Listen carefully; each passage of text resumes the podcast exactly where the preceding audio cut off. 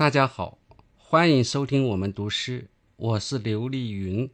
我读的诗是我自己的作品，在秋风楼读秋风词，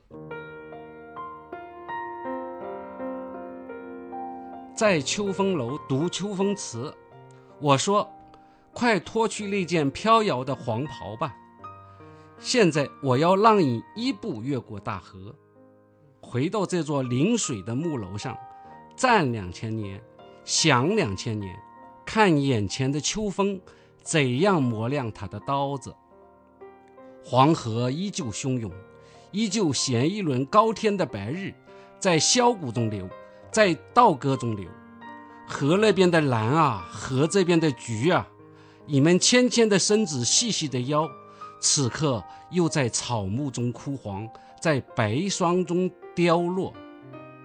而那些美人也总是那样芦梗在喉，总那样比芦苇还茂盛，比桃花还灿烂。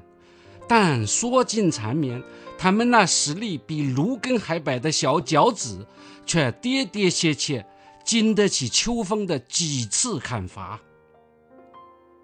但在这样的夜晚，谁还在希望长安？谁还在马踏飞燕？谁又继续在一壶浊酒里醉死梦生？